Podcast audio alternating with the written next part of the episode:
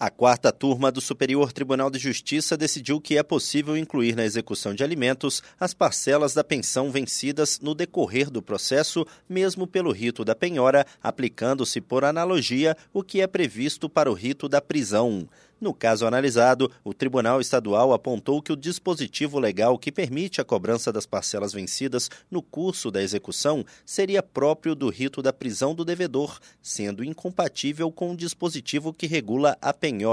Portanto, de acordo com o tribunal, o pedido do credor resultaria na acumulação de ritos de execução alimentícia distintos sem o devido amparo legal. No STJ, o colegiado da quarta turma, ao dar provimento ao recurso, concluiu que, ao se permitir a inclusão das parcelas a vencer no curso da execução de alimentos pelo rito da constrição patrimonial, evita-se a propositura de novas execuções com base na mesma relação jurídica em respeito aos princípios da efetividade, da celeridade e da economia processual. O relator, ministro Antônio Carlos Ferreira, afirmou que deve ser conferida à legislação uma interpretação a fim de compreender o alcance no conjunto do sistema jurídico. Assim, segundo o ministro, a inclusão das prestações a vencer no curso da execução não deve ser restrita ao rito da coerção pessoal, pois esse entendimento induziria o exequente a optar pelo procedimento mais gravoso ao executado, ou seja, o da prisão.